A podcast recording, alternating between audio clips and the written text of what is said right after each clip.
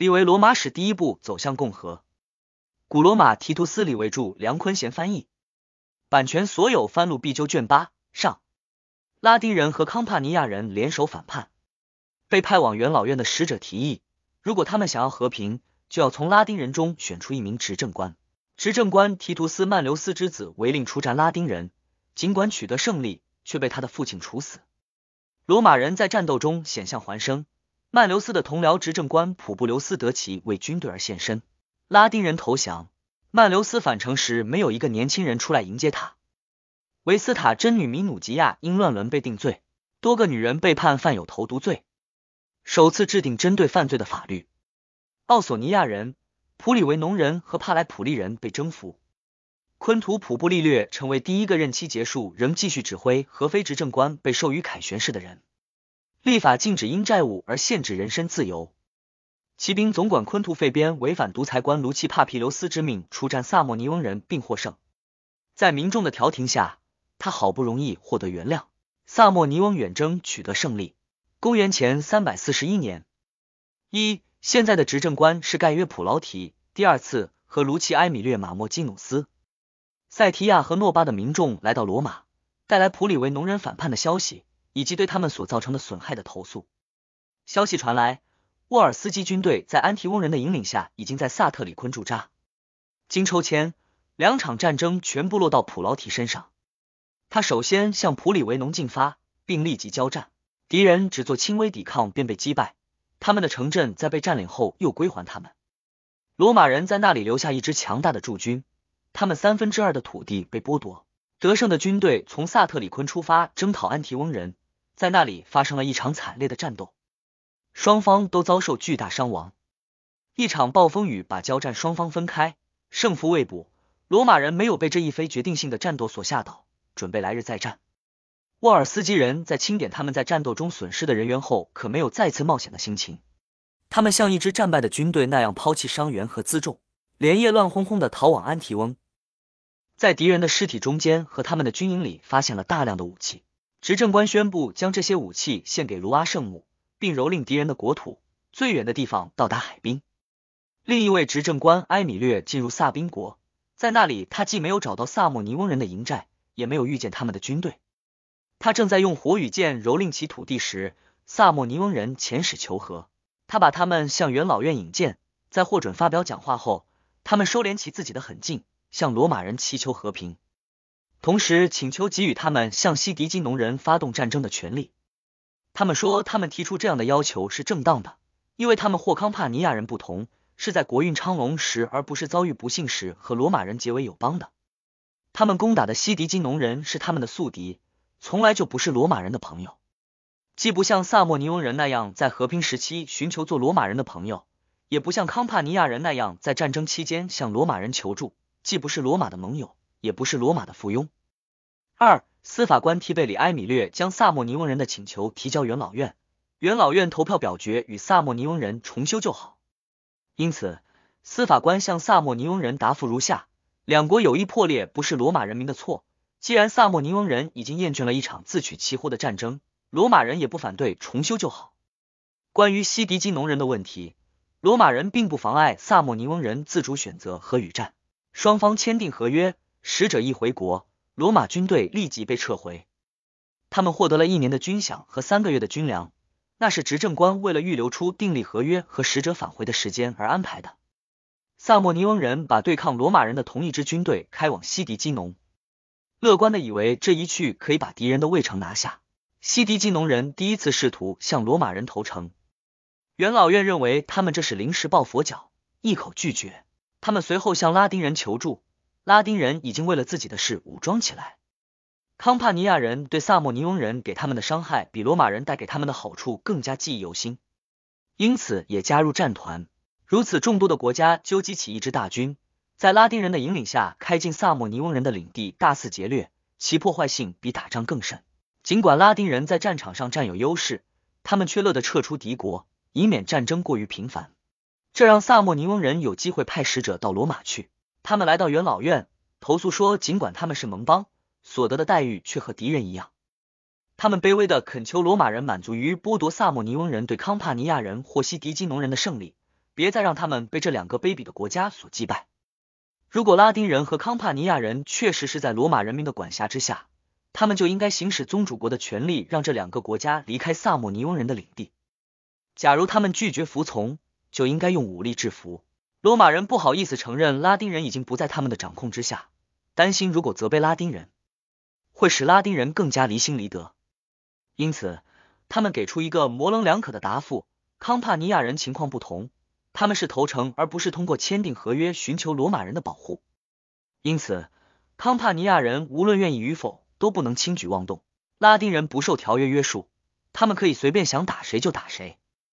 公元前三百四十年，三这一回答让萨莫尼翁人摸不清罗马人到底要干什么。康帕尼亚人却因为恐惧而疏远了。结果是萨莫尼翁人想当然的认为罗马人会对他们有求必应，因此。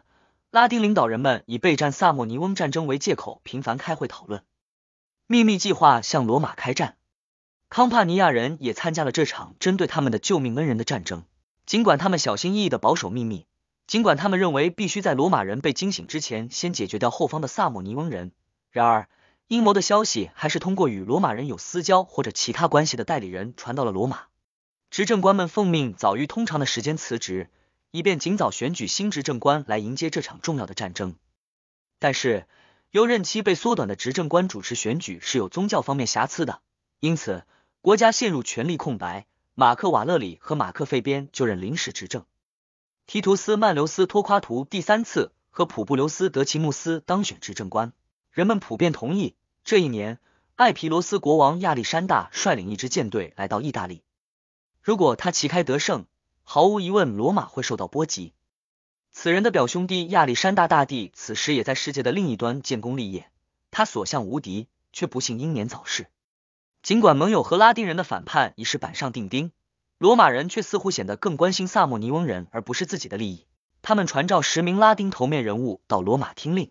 当时拉丁地区有两名将军，他们是塞提亚人卢奇安纽斯和基尔凯人卢奇努米修斯，都是来自罗马的殖民地。受他们的影响，除令两处罗马殖民地西格尼亚和维利特莱外，沃尔斯基人也拿起了武器。他们决定指名传召这两个人，所有的人都知道他们因何被传召。因此，二将军在前往罗马之前召集会议，通知大家他们受到罗马元老院的传召，想就他们可能被问及的事物征求大家的意见。四人们众说纷纭。随后，安纽斯说道：“尽管我是在征求你们的意见，然而。”我认为怎么做比怎么说更关乎我们的整体利益。我们的计划一旦明确，就不难用合适的语言来做解释了。如果我们能为了一个虚幻的平等的联盟而接受奴役，那么抛弃西迪基农人，屈服于罗马人和萨莫尼翁人，告诉罗马人只要发话，我们就会放下武器，又有多难？但如果你们尚存一丝获得自由的愿望，如果同盟还在，如果结盟意味着权力平等。如果我们曾经以和罗马人血统相同为耻，现在却以之为荣；如果一支盟军可以让他们实力倍增，他们的执政官不愿意在结束或者开始战争时与之分开，那么为什么不是在所有事情上都平等？为什么不能从拉丁人中选一个执政官？力量均等，在政府中的份额是否也应均等？其实这件事本身并不能给我们带来多少荣耀，因为我们依然把罗马当成拉丁的中心。但我们已经隐忍了太长的时间，这件事就变成了大事。如果你们希望有机会参与政府管理，享有自由，现在机会就在眼前，是你们的勇敢和神明的慷慨给予你们的。你们已经通过拒绝提供兵员而测试过他们的耐心。当我们破坏了一个存在两百多年的习惯时，谁能怀疑他们会有多么的愤怒？然而他们咬牙忍下了。我们以自己的名义向佩利格纳人开战，从前他们连自卫权都不给我们。这一次居然不干预。他们听说西迪基农人受到我们的保护，康帕尼亚人叛离他们而投靠我们。我们正准备征讨他们的盟国萨姆尼翁人，但他们依然待在罗马不动。除了双方力量对比不利于他们，什么能让他们咽得下这口气？我从权威的来源得知，当萨莫尼翁人投诉我们时，罗马元老院的回答清楚的表明，连他们自己都不再坚持拉丁地区受他们管辖。你们只需把他们默认让与你们的权利提出来就行了。如果你们因为害怕而不敢说出口，我发誓我会说的，不仅在罗马人民和元老院面前说，还要在卡皮托的朱比特面前说：“我要告诉他们，如果他们想让我们成为联盟的一部分，他们就得接受从我们这里选出一名执政官和一半的元老。”他不仅勇敢的提出这些建议，而且保证付诸行动。全体欢呼同意，授权在符合拉丁国利益和他本人荣誉的前提下便衣行事。五，他们来到罗马，元老院给了他们一个在卡皮托发言的机会。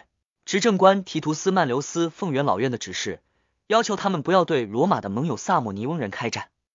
安纽斯说话的态度就像是已经武装夺取卡皮托，而不是受万国公约保护的使者。提图斯曼留斯，还有你们，尊敬的父老们，是时候停止对我们居高临下、颐指气使了。你们看，在神明的庇佑下，拉丁国兵强马壮，萨莫尼翁人在战争中被打败，西迪基农人或康帕尼亚人成了我们的盟友，沃尔斯基人与我们结盟。甚至连你们的殖民地都宁愿接受拉丁政府而不是你们的统治。既然你们不愿考虑结束你们的强权，我们就必须有所行动。尽管我们完全有能力依靠武力为拉丁地区争取独立，但是看在血缘关系的份上，我们还是愿意做出妥协。我们两国实力相当，因此我们建议在平等条件下缔结和平。一个执政官从罗马选出，另一个来自拉丁地区。两国在元老院的代表人数相当，我们必须是一个民族，一个国家，在政府的席位相同，用相同的名称。既然有一方必须做出妥协，就让这里成为我们共同的母国。让我们都叫罗马人。巧合的是，在罗马的执政官曼留斯也是一个性情刚烈的人，他毫不掩饰自己的愤怒，公开宣布，如果尊敬的父老们一时糊涂，接受一个从塞提亚来的人所提出的法案。他就会提剑进入元老院，亲手杀死出现在这里的任何拉丁人。他转身朝向朱比特的神像说道：“朱比特，请听听这些毒神的建议吧。正义和公平之神，请你们也听着。朱比特，你愿意在你的圣殿里看见外国执政官和外国元老，就好像你已经沦为阶下囚吗？拉丁人，这些就是罗马国王图卢斯和你们的祖先阿尔巴人，以及卢奇塔奎纽斯后来和你们签订的条约。”你们想不起雷吉卢斯湖之战了吗？你们已经完全忘记你们的灾难和我们对你们的好了吗？六执政官说罢，元老们个个义愤填膺。根据记载，执政官不时呼请神明见证双方订立的条约。作为回应，人们听见安纽斯对罗马的天父朱比特做出蔑视的表示。可以肯定的是，他飞奔出来庙门，怒发冲冠，一头摔下台阶，头部猛地撞向一块石头，当即失去知觉。不是所有的作者都说他死了，我也认为此事存疑。当时据说还发生了一件事，就在元老们请求神明见证条约被破坏的时候，天空中一声霹雳，暴雨倾盆而下。这两件事有可能是真的，也可能是人们杜撰的，用于凸显上天的愤怒。托夸图奉元老院之命解散使团，见安纽斯直挺挺趴在地上，不仅大叫起来。公民大会和元老院都听到了他的声音。太好了！神明发动了一场正义的战争，天上确实有神明。朱比特，你确实存在，我们尊你为天地之父是有道理的。罗马人，还有你们尊敬的父老们，你们在犹豫什么？还不遵照神明的指示拿起武器？我将把拉丁人的军队打趴下，就像你们看到的这个人一样。民众对执政官的话表示赞成，个个激情满怀。为保护使者免遭愤怒群众的攻击，执政官派人护送他们。这一招比万国法律都管用。元老院表决宣战，执政官们调集军队征讨马尔西人和佩里格纳人。萨莫尼翁军队加入他们的行列，军队在拉丁人及其盟友集结的卡普亚附近扎营。据说在两执政官睡觉时，同一个比正常人高大威严的幽灵出现在他们的梦里。幽灵告诉他们，一边要献出一个统帅，另一边献出一支军队给地狱和大地之母。胜利属于献出敌人军队和他自己的那个统帅一边。两执政官一起比较了当晚二人的梦境，决定用牺牲来平息神明的愤怒。如果牺牲的内脏显示出他们梦中所见的情形，两执政官必须死一个。占卜师的回答和他们脑子里的迷信想法一致。随后，他们召集副将和护军，向他们公开了神明的要求。他们决定，为防执政官主动赴死惊了在战场上的军队。谁率领的罗马军队退却，谁就要为罗马及其人民做出牺牲。他们还提议，如果军队在战斗中严守纪律，就把军纪恢复到古代的水平。让他们更加焦虑的是，他们与之作战的拉丁人与他们在语言、习俗、武器，特别是军事组织都是相同的。士兵与士兵，百夫长与百夫长，护军与护军，就像同志和同僚那样混在一起。他们在同一支军队服役，常常在同一连队。为防认错人，执政官们下令战斗时不得离开岗位。七，碰巧在被派出去执行侦察任务的骑兵将领中，有一个是执政官之子提图斯曼留斯。他和他的手下一起来到敌人军营的后面，离敌人的前哨几乎只有标枪射程那么远。格米努斯麦奇率领一些图斯固伦骑兵就驻扎在那里。他是一个出身高贵又战功赫赫的人。他发现了罗马骑兵，最显眼的当属走在前头的执政官的儿子。他们都是贵族，相互认识。他叫道：“罗马人，你们是想孤军与拉丁人及其盟军开战吗？你们的执政官们和他们的军队这时候在干啥？”他们会及时赶到的，曼留斯道。见证你们破坏条约的朱比特也会一起来，他可比我们更强大。当年我们在雷吉卢斯把你们打得够呛，在这里你们也讨不着便宜。格米努斯向前走了几步，回呛道：“在你们费劲巴拉的开动军队之前，你可愿意和我单挑，用结果来证明一个拉丁人比一个罗马骑兵更厉害？”不知是出于愤怒，还是羞于拒绝，或者是命运难违，少年的决心被激发了出来，因此。他把父亲的权威和执政官的命令抛到脑后，不顾死活，一头冲了上去。其他骑兵都往远处移动，如看客一般。二人策马朝中间的空地冲去，厮杀在一起。曼留斯的矛刺穿对手的头盔，麦奇的矛划过对手的马脖子。二人拨转马头，曼留斯一矛刺在对手马的两耳之间，那马受伤腹痛，高抬前蹄，狂甩马头，把背上的骑手摔下马来。麦奇拄着矛，倚着盾，正想站起来，曼留斯一矛刺穿他的咽喉，矛头从肋部穿出，把他钉在了地上。曼留斯包下战利品后归队，大家兴高采烈回到军营。他来到父亲的帅帐，全然不知道等待他的将是什么，有怎样的奖励或者惩罚。父亲，他说道：“我所做的一切证明我是你的亲血脉。我接受挑战，杀死了对手，把他身上的这些骑士装备拿回来了。”执政官一听。二话没说，转身命令吹号集合。大家集合后，执政官发表讲话：提图斯曼留斯，你无视执政官的权利和为父的尊严，违抗命令，擅离岗位与敌交战，自主的违反了罗马赖以强大至今的军纪。你逼我，要么忘了我们的国家，要么忘了我和你。我们必须弥补自己的过失，而不是让国家为我们的过失买单。我们将成为一个可悲的，却是对将来的青少年有益的范例。对孩子天然的感情以及把你引入歧途的勇敢，都在影响着我对你的态度。但是，既然要么用你的死来确立执政官的权威，要么宽恕你来使执政官的权威荡然无存，我认为站在你的角度，如果你的身上真的有我的血脉，你也不会拒绝我通过惩罚你来恢复被你的错误行为所破坏的军纪。上护从，把他绑到行刑架上。所有的人都定住了，对这一冷酷的命令深感震惊。与其说是因为服从。倒不如说是出于恐惧。每个人眼盯着斧子，仿佛被砍头的人是自己。他们屏息站立，突然，鲜血从少年断开的脖子里迸发出来。他们这才好像是从昏迷中醒来，哀叹声和咒骂声不绝于耳。在充满军人激情的葬礼上，年轻人的尸体被用战利品包裹着，放在壁垒外的火葬堆上火化。曼留斯命令不仅在当时，也在将来，让人想起来不寒而栗。八。然而这一严刑峻法却让士兵们对主帅更加服从。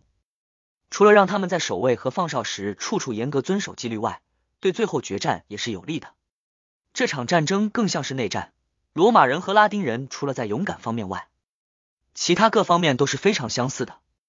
从前罗马人使用圆盾，后来他们有了军饷，方盾也替代了圆盾。从前他们的阵型是类似马其顿的方阵。后来改为由不同的连队组成的线形阵，最后变成了百人队。一个百人队由六十名士兵、两名百夫长和一名骑手组成。第一排是长矛兵，由十五个连队组成，各连队之间有个小间隔。每个连队有二十名轻装兵，其余的持长盾。所谓轻装，指的是只持有一把长矛和短标枪。他们由接近服役年龄的少年组成，在战场上构成第一线。在他们后面的人更加年富力强。连队的数量一样，他们被称为一线兵，全部持长盾，装备精良。这三十个连队被称为先锋，因为在他们的军旗后面紧跟着十五个连队，每个连队分成三队，每队的第一部分被称为头枪。每个连队有三面军旗，一百八十六名士兵。第一面军旗引领着三线兵，都是老兵，久经考验。第二面军旗的后面是四线兵，他们更年轻，经验更少。第三面军旗的后面是五线兵，人们对这一群体不抱多少期望，因此他们被塞在最后。军队按照这个序列进入战场后，一线长矛兵率先开打。如果长矛兵无法击退敌军，他们便缓慢退入在二线的一线兵队列中的空隙部分。随后，战斗转移给一线兵，长矛兵跟在他们后面。三线兵左腿向前，单膝跪在军旗后面，把盾牌挂在肩膀上，长矛插在地上，矛尖朝前，看起来就像是一道耸立的壁垒。一线兵一旦战果不佳，就会慢慢的从前线退下，进入三线兵队列。因此，就有了轮到三线兵的口头禅，意味着仗打得很艰难。在把一二线兵接入自己队伍空隙后，三线兵站起来，迅速合起队列，封闭之间的空隙，全体扑向敌人。因为已经没有退路，敌人正在追往主北。只见一条新的阵线突然出现，而且还比前面的更加强有力，其震惊程度自然难以言表。总体而言，罗马人大约会招募四个军团，每军团有五千名步兵和三百名骑兵。从拉丁人中募集的军队数量与此相同。如今，拉丁人成了罗马人的敌人，他们列阵的方式与罗马人相同。罗马人知道，如果不突破对方的阵线，他们就必须骑手对骑手，长矛兵对长矛兵，一线兵对一线兵，甚至是百夫长对阵百夫长。两军的三线兵中有两位首席百夫长，罗马这边的体力不占优势，却是个勇敢的人，首屈一指的战士。他们总是率领同一支军队，彼此熟悉。罗马人对自己的体力多少有点不自信，经执政官同意，他找了一个年轻人做副手，在他和对方交手时保护自己。结果，这个年轻人打败了那个拉丁百夫长。战斗发生在维苏威山下，那里有一条路通往维瑟里斯河。九，在率领军队走上战场之前，罗马执政官做了献祭。据说长卜祭司让德奇看了牺牲受伤的肝脏，预示对他很不利。至于其他方面，牺牲是可以为神明所接受的。曼留斯的牺牲则显示出大吉兆。德奇说道：“只要我同僚的牺牲好。”一切就好，在以上面所说的阵法列阵后，军队出战。曼留斯指挥右翼，德奇指挥左翼。一开始，双方势均力敌，士气高昂。后来，罗马左翼的长矛兵不敌拉丁人的猛烈攻击，退入一线兵的队列。在这一惶恐的时刻，只听执政官德奇对马克瓦勒里大叫道：“瓦勒里，我们需要神明的帮助！来，我想为我们的军队献身，作为罗马人民的祭司。”请你告诉我应该怎么做。祭司指导他穿上箱子边的托加袍，蒙上脸，一只手从袍下伸出托住下巴，站在一支放倒的标枪上，嘴里念念有词：贾努斯、朱比特、父王马斯、奎里努斯、贝洛纳、拉雷斯，新神明，本地神，控制着我们和敌人的一切神，地狱诸神，我向你们祷告，我崇拜你们，我祈求你们的恩典，请你们把神力和胜利赐予罗马人民，奎里斯人。请把恐惧、绝望和死亡送给罗马人民，奎里斯人的敌人。祷告完毕，我代表奎里斯人的国家、军队、军团和辅助部队，把我们的敌人及其辅助部队连同我一道献给地狱及大地之神。说完这些祝词后，他命令护从到提图斯曼留斯那里，立即告诉他的同僚，他已经为军队而献身。他把袍子扎成加比尼样式，全副武装，骑上战马，冲进敌群。两军看到的是一个容貌威严的超人，他仿佛从天而降，平息了神明的怒气，把毁灭从自己一方引向敌人。他带着恐惧和惊慌而来，一开始受到惊扰的是拉丁人，紧接着恐慌的情绪传遍整个战线，情况十分明显。他的马走到哪里，那里便仿佛见了瘟神一样惊慌。当他因中枪太多而落马时，拉丁人的军队立即陷入恐慌，抱头鼠窜。留下一块明显的空地。与此同时，罗马人扫除了迷信的恐慌，仿佛战斗命令刚刚发出，士气再次振奋起来。连五线兵都跑到前矛处，与之并肩战斗，增强了长矛兵和一线兵的力量。三线兵右膝跪地，只等执政官点头，便起立战斗。时，战斗依然在进行着，拉丁人人多势众，在一些地方占有优势。执政官曼留斯听到同僚的死状，为他的高贵行为流下赞美的眼泪。是否现在就派三线兵出战？他犹豫了片刻，随即他认为应该把这一生力军留到做最后一击的时刻，于是命令五线兵从最后面开到军旗的前面。他们刚向前移动，拉丁人立即召集他们的三线兵，以为敌人也和自己一样。经过长时间激战，他们人困马乏，盾兵错锐。所幸的是，他们正在击退敌军。他们以为已经杀到最后一线，胜负已分。就在这时，执政官对三线兵说道：“起立，你们以逸待劳，记住你们的国家、父母和妻儿，记住为了确保你们获胜而牺牲自己的执政官。”三线兵站起身，精神抖擞，武器生辉。一条新的战线突然出现，将先锋接纳到队伍的间隙中，大喊一声，突破拉丁人的第一道阵线。他们的长矛直指拉丁人的面门，砍翻拉丁人的主力。几乎毫发无损的穿过拉丁人的队伍，大开杀戒。拉丁人只有将将四分之一的幸存下来。在远处山脚下列阵的萨莫尼翁人也让拉丁人吃惊不小。无论是国民还是盟友，所有人都认为最大的荣耀应该归两位执政官：一位独立承担了天上和地下神明降下的威胁和危险，另一位在战场上表现出超凡的勇敢和判断力。罗马人和拉丁人流传下来的说法是一致的。提图斯曼留斯在哪边坐镇指挥，胜利就会属于那一边。拉丁人逃往敏图奈，战后他们的军营被占领，许多躲在里面的人，尤其是康帕尼亚人，被打个措手不及。黑夜降临，当天他们没有找到德奇的遗体。第二天，他的遗体在敌人的死尸堆中被找到，身上被多支飞镖射中。他的葬礼在同僚的主持下隆重举行，备极哀荣。在此有必要指出的是，一个执政官。独裁官或者司法官在把敌人的军队奉献出去之后，是不用自己现身，而可以从正规招募的罗马人军团中挑选一个市民自带。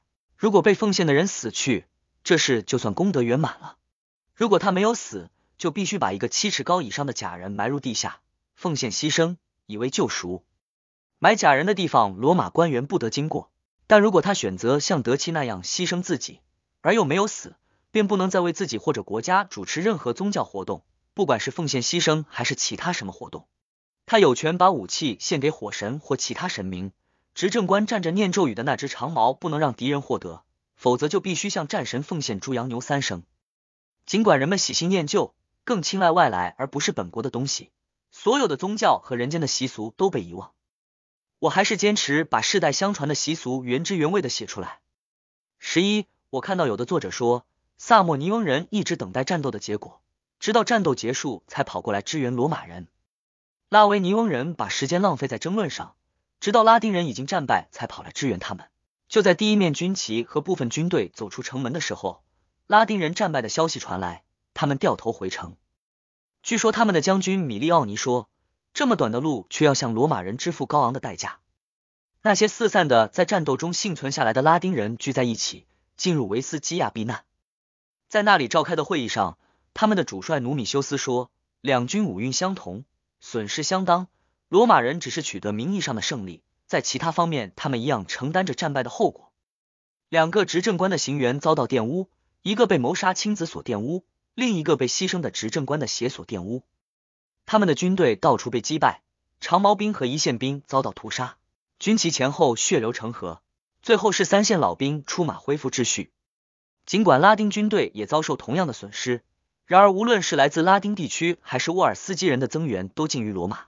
因此，如果他们同意，他会迅速把拉丁和沃尔斯基的年轻人叫出来，率领一支决心一战的军队回到卡普亚，杀罗马人一个措手不及，使其惊慌失措。他们向拉丁和沃尔斯基地区送去欺骗性的信件，这些地方的人远离战场，更容易轻信不实之词。很快，一支乌合之众便从各方聚集起来。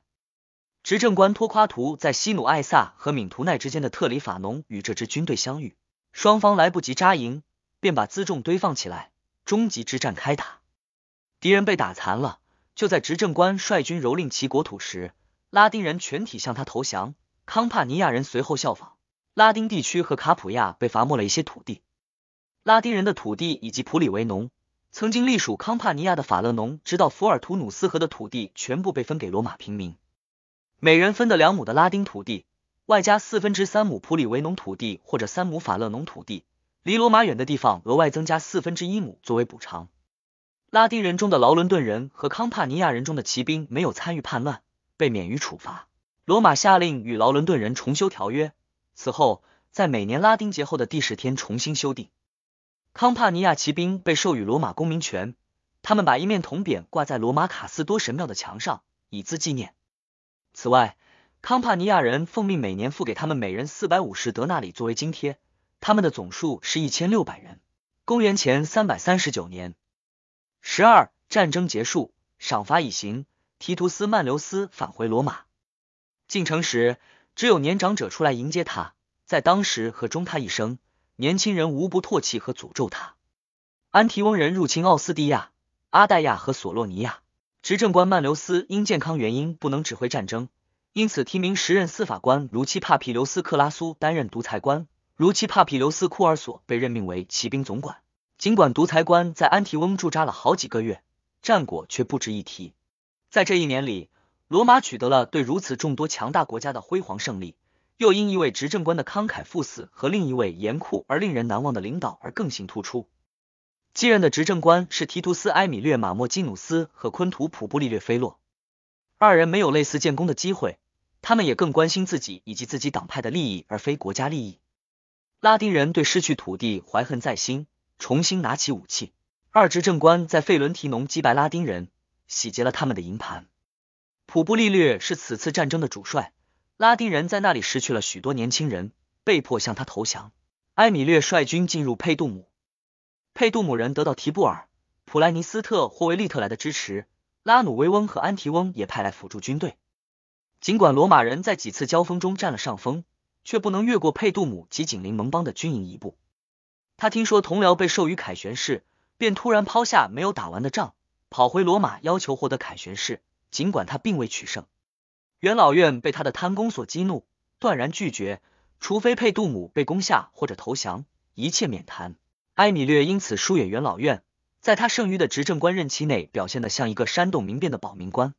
只要还是执政官，他就不停的向民众控诉元老院。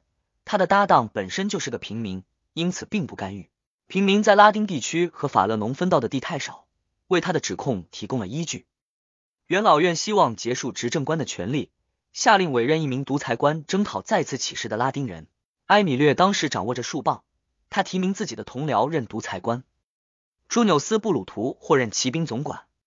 独裁官深得人心，那是因为他不仅痛骂贵族，还通过了三条大力平民、损害贵族的法律。一条是公民大会通过的法令，对全体罗马人具有约束力；另一条是元老院必须在选举开始前宣布赞成百人对大会通过的任何法律。第三条是，既然已经允许两名执政官全部来自平民，监察官也至少一名必须选自平民。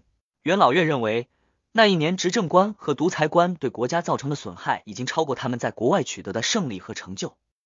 公元前三百三十八年十三，下一年，卢奇弗留斯卡米卢斯和盖约麦纽斯当选执政官。为了让上一年度的执政官埃米略的玩忽职守显得更加可恶。元老院几乎不惜代价拿下佩杜姆，将其夷为平地。新执政官被迫把这件事放在最优先的位置，出兵征讨。拉丁地区的事态已经演变到和与战都不能让人接受的程度。战缺乏物资，又因为痛恨失去土地而拒绝和平。看来有必要走一条中间道路，待在自己的城市里，这样罗马人就没有开战的借口。如果任何城镇遭到围攻，所有国家都应该派兵增援。无论如何，佩杜姆只得到极少的援助。距离最近的提布尔和普莱尼斯特军队来到佩杜姆，麦纽斯突然发起进攻，在阿斯都拉河边打败了正在与安提翁的沃尔斯基人会师的阿里基亚、拉努维翁和维利特莱军队。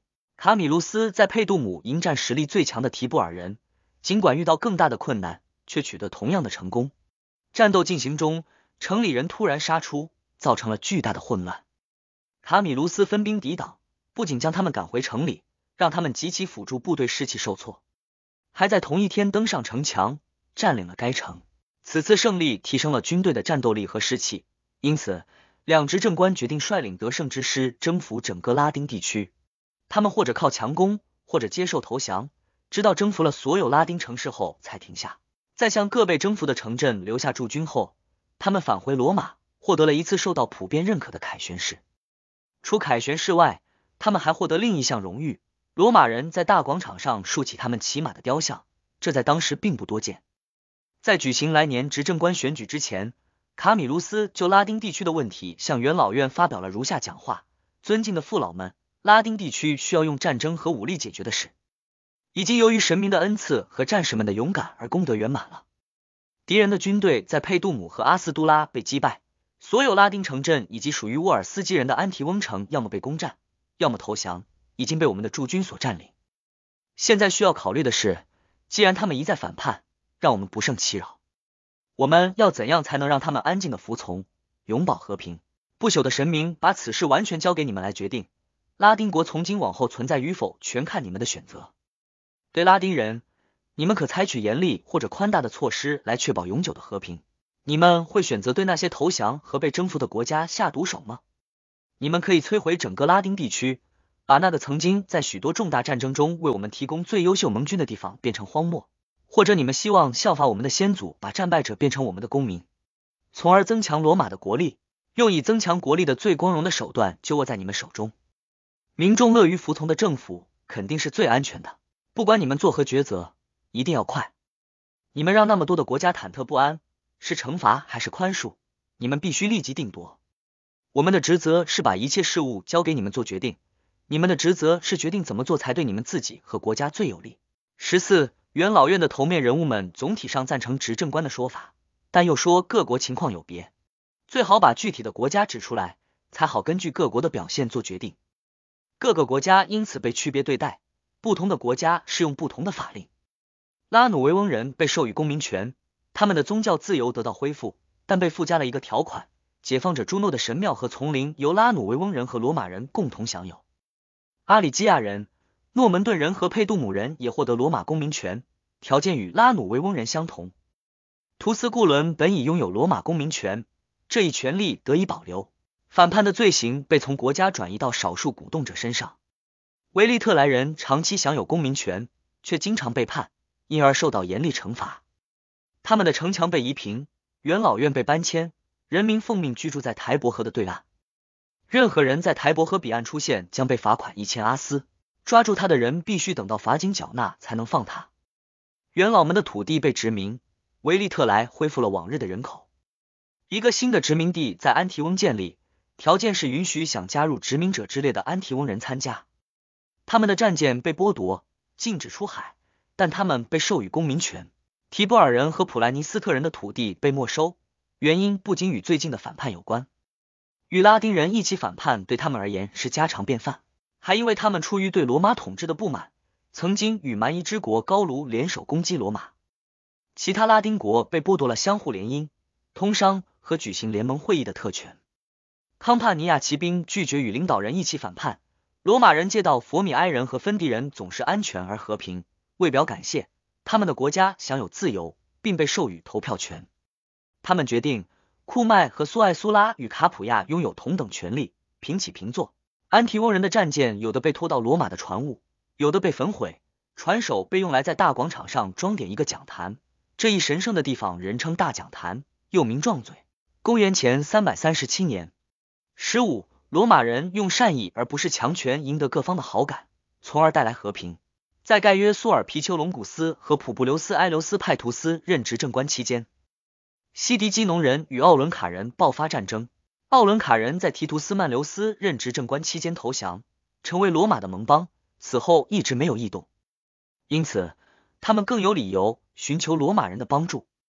元老院下令保护奥伦卡人，但就在执政官们率军离开罗马之前，消息传来，奥伦卡人因为害怕，携妻带子逃离自己的城市。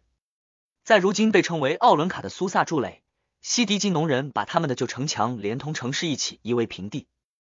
元老院对两执政官贻误军机、出卖盟友一事感到愤怒，下令委任独裁官。盖约克劳迪雷吉伦西斯被指定为独裁官，他提名盖约克劳迪霍塔托为骑兵总管。针对独裁官的忌讳随之产生，占卜官声称他的任命不符合宗教程序，独裁官和骑兵总管辞职。本年，维斯塔真女米努吉亚先是因着装华丽与身份不符而受到怀疑，接着又在一名奴隶的指证下在大祭司面前受审。他被勒令不得插手宗教仪式，他的奴隶依然受他掌控。他被判有罪，被活埋在克林门外大道的右侧，那里被命名为脏的。我猜这名字和他的不洁行为有关。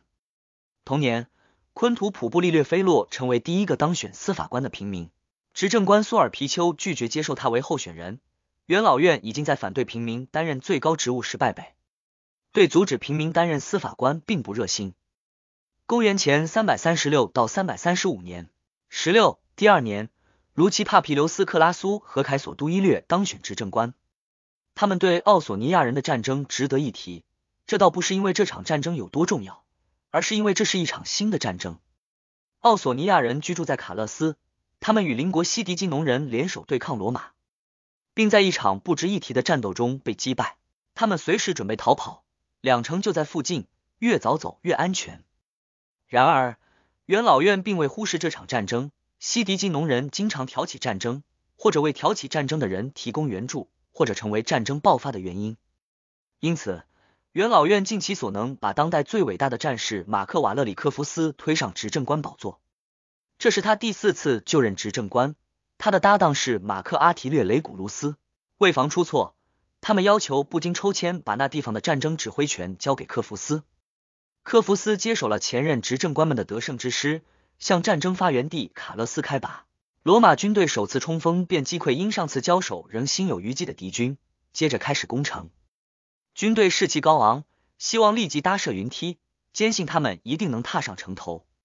科夫斯认为那样做危险，希望用士兵们的汗水而不是鲜血来拿下这座城市，因此他构筑了堡垒，准备了投射器，将工程塔楼架到城墙上。但是有凑巧，一件事的发生使得这一切成为不必要。罗马战俘马克费边趁看守在节日期间松懈挣脱枷锁逃脱。他顺着一根系在城垛上的绳子爬下来，劝说罗马统帅趁敌人喝得不省人事时发动袭击，逮住奥索尼亚人，夺取他们的城市，并不比击溃他们难多少。罗马人夺得大量战利品，在留下军队驻防卡勒斯后，军队返回罗马。元老院下令授予执政官凯旋式荣誉，为了让阿提略也能分享到这份荣誉，两执政官奉命移师西迪基农。公元前三百三十四年，奉元老院之命。他们先提名卢奇埃米略马莫基努斯任独裁官，以便举行选举。独裁官提名昆图普布利略菲洛任骑兵总管，独裁官主持选举。提图斯维图里和斯普留斯波斯都米当选执政官。尽管西迪基农的战事尚未结束，然而为了向平民示好，他们提议向卡勒斯派出一支殖民队。为此，元老院下令招募两千五百人，委任凯索都伊略。提图斯昆提和马克费边负责殖民和分地事宜。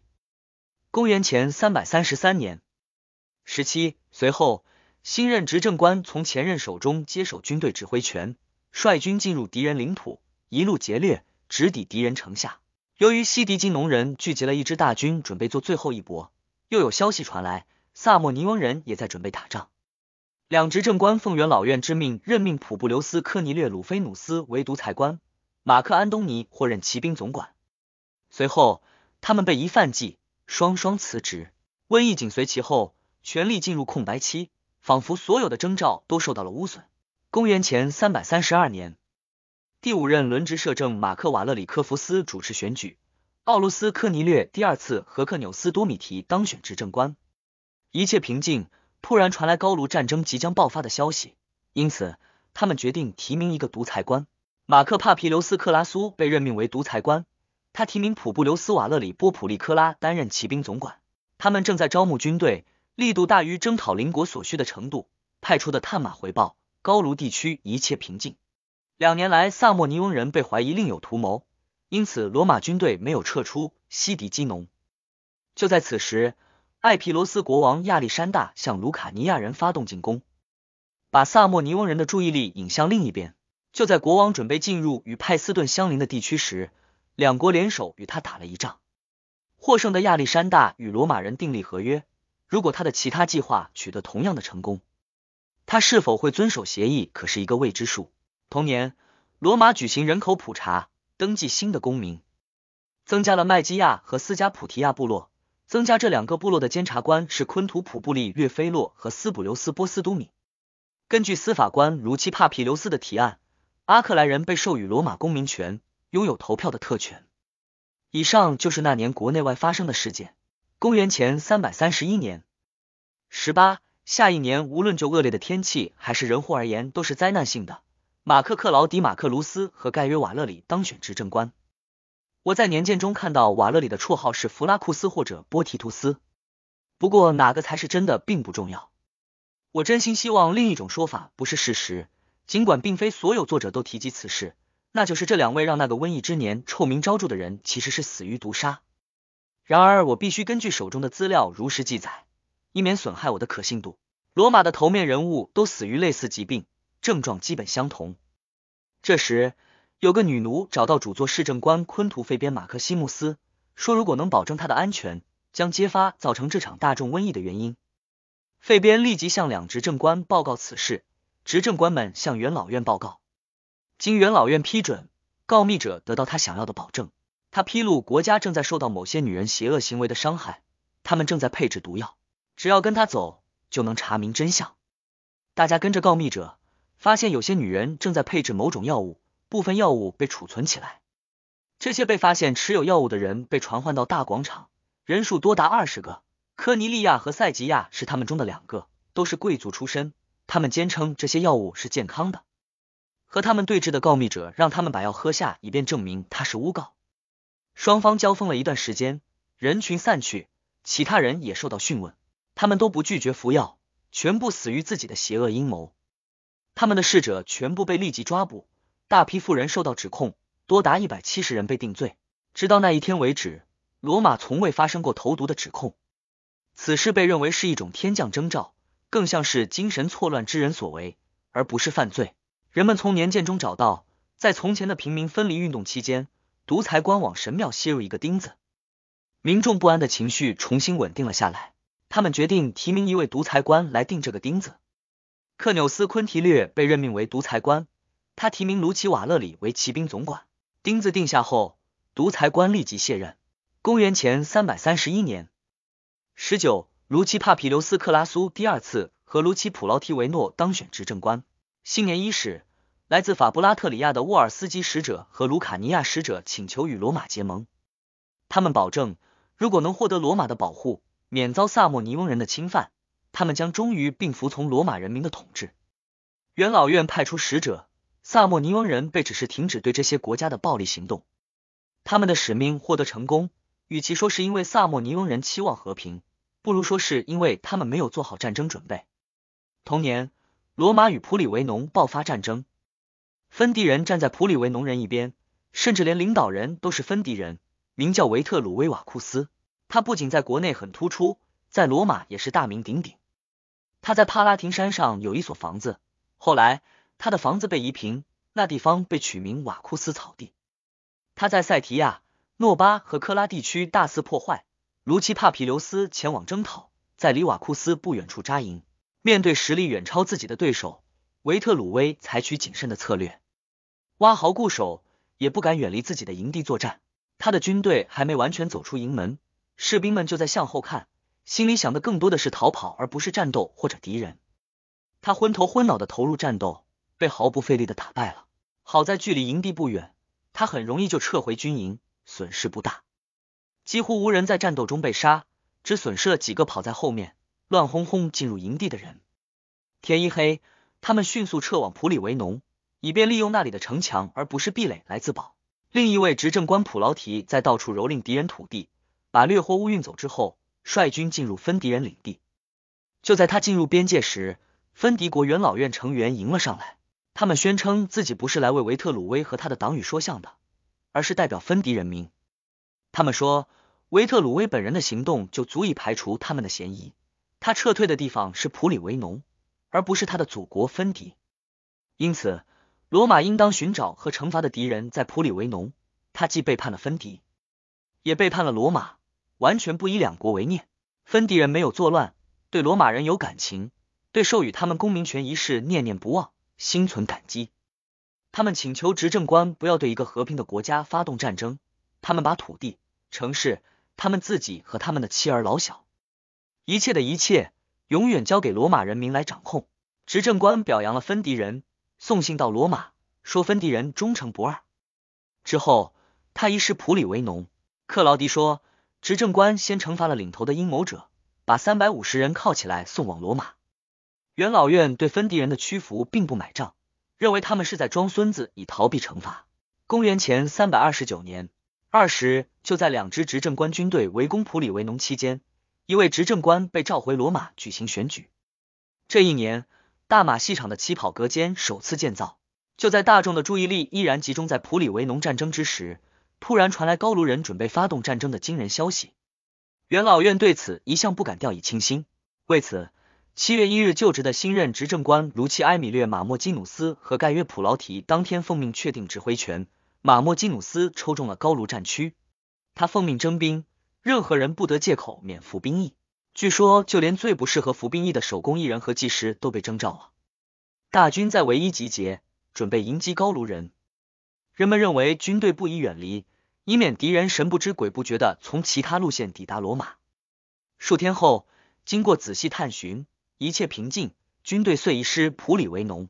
战事的结局有两个版本，有说该城是被攻下的，维特鲁威被胜利者生擒活捉；有说是城里人为了避免城破后的惨状，主动向执政官投降，维特鲁威是被他自己的军队交出来的。元老院在就维特鲁威和普里维农人的问题进行协商后，向执政官下达指示，摧毁普里维农的城墙，在那里留下一支强大的驻军，回国享受凯旋式的荣誉。维特鲁威被关到执政官回来，再把他棒打后处死。他在帕拉廷山上的房子被下令推倒，财产奉献给塞莫桑库斯神。出售财产得到的钱被用于铸造铜盘，放置于奎里努斯庙对面的桑库斯神堂里。元老院还下令。反叛后依然在普里维农的该国元老必须居住在台伯河对岸，受到和维利特莱人一样严厉的限制。法令颁布后，在普劳提举行凯旋式前，普里维农之事无人提及。凯旋式后，维特鲁威及其同伙被处死。执政官认为，既然一切都以因罪人伏法而一笔勾销，现在谈论普里维农问题应该是安全的。他做了如下发言：尊敬的父老们。既然暴乱的始作俑者已经从不朽的神明和你们的手中得到应有的惩罚，你们认为应该怎样处置无辜的大众才合适？我个人认为，尽管我的职责主要是集采众议而不是提出个人观点，但我认为普里维农人是萨莫尼翁人的邻居，而萨莫尼翁人与我们的和平十分脆弱。我希望我们与普里维农人的敌意越少越好。